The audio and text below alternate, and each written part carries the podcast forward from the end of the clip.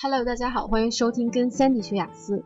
一直以来呢，我们的很多考生、很多听众都希望我来做一期关于雅思口语考试一些技巧和一些流程方面的指导，因为毕竟很多学生都是第一次来考雅思考试。好了，那今天 Sandy 老师呢就在这一期节目里给大家详细的来回顾，并且强调一下。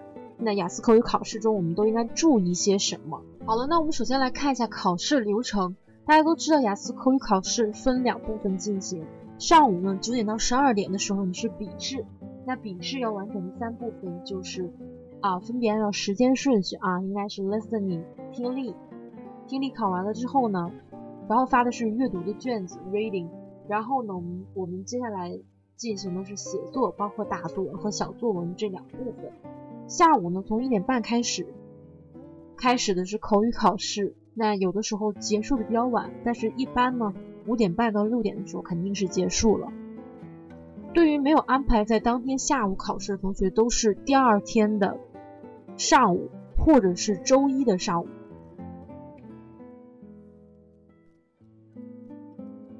那这个雅思口语考试呢，总共的流程是分为三部分来进行的。第一部分呢是 introduction，也就是一般的交谈。这一部分呢也叫做 personal information，就是对你个人信息的一些考察。比如说有 hometown，where you live，也就是我们可以说 accommodation，你的住宿情况。Are you a student or do you work？你现在一个身份是学生啊，还是已经在工作？包括一些简单的对你个人的爱好，一些基本性问题的一个考察。那这就是第一部分。第一部分特点是相对稳定，所有的题目呢，大部分都是可以事先准备，所以第一部分也是很多考生突击的重点。因为第一部分说的很溜的话，那你整个的一个印象分就会很高。那第二部分呢是个人陈述，个人陈述呢也叫做 individual long run。或者我更偏好的管它叫做 monologue，就是独白式的，是第二部分的一个特点。那第二部分的传统分类呢，分为人物题 person monologue，物品题 object monologue，地点题 place monologue 和事件题 event monologue。这四部分就是第二部分要考的这个传统的一个分类方法。但是第二部分的新题啊，也现在不断的在出现。但是它只是一小部分，所以我们还是仍然分为这个四个传统的部分。第三部分呢，叫做 two-way discussion，叫做双向讨论，也就这一部分是最难的，也是一个高分的法宝。如果你第三部分答得很高的话，那你基本上整个的口语考试的分数都应该在六点五或者六点五分以上。所以第三部分呢是一个高分同学需要注意的地地方，因为第三部分。呃，它的内容上、问题上有是第二部分的延伸，但是层次上要深度有深度。比如说，我举个例子，第二部分如果问的是你 shopping 哦，或者是 online shopping，在网上买东西这个现象，网上购物的现象，那第三部分他可能就问到你，让你来说一说，你认为 the future of online shopping in China，what it is like 啊，让你来预计一下。未来这个网络购物的在中国的一个趋势是怎么样的？那我们再来看一下雅思口语考试的四个评分标准，比如说它这个怎么打的分呢？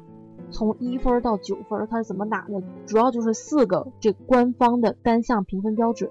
第一个标准呢是 fluency and coherence，流利度和连贯性。流利度呢并不是指说得快，连贯性呢也不是指说你中间不喘气儿。而是指整体表达的这样的一个感觉，不会有很多的嗯啊这些间断的痕迹。偶尔的重复和自我矫正呢是可以的，呃，这里边要杜绝背诵大段文章，这样的话你直接分数就在六分以下。因为现在考考官呢都知道中国学生非常努力，经常为了口语考试去背东西，所以。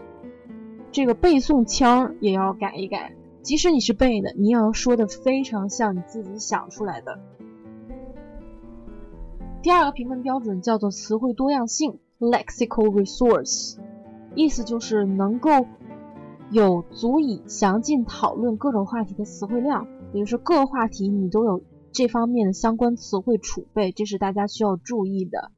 同时呢，有意识的区别口语词汇和写作词汇，注意呢准确的使用搭配的介词是 in 还是 at 还是 by 还是其他的介词，一定要搞清楚。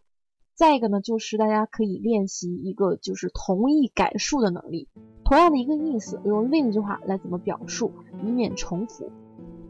那这些都是词汇多样性的一个要求。标准三呢是语法多样性及准确性，grammatical range and accuracy。标准三就是语法上我们要使用一些灵活的啊不同的句式来表达自己的意思。而且要避免一些语法中经常出出现的一些小错误，比如说单三复数这些等等。第四个标准呢，是大家中国考生最担心的一个问题，也是最扣分最多的一个一个地方，就是 pronunciation 发音。那这个发音技巧呢，在英文中有一些独特的技巧，比如说爆破、连读、吞音、浊化等。那这个可以通过模仿听力的录音逐步提高。呃，这里呢，三 D 老师给大家举几个例子啊，比如说考生经常会在单个的这个单词上犯错误，特别是重音，比如说贡献这个动词 contribute，这才是一个正确读音 contribute。那它的名词贡献呢是 contribution。还有一些单词呢，比如说数字五 five，这才是正确发音。那大家听说，哎，老师你读的跟我一样啊？那怎么可能呢？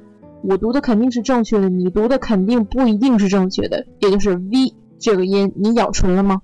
哈哈，这个事儿呢，只有你自己知道，对吧？最后一个技巧就是多练，Practice makes perfect.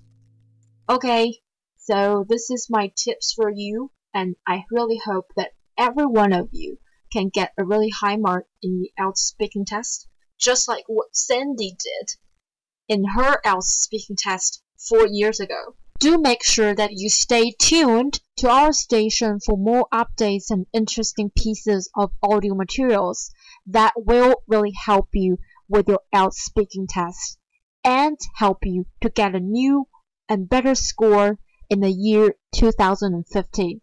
Alright? Okay, I'll see you next time. Good luck, everybody.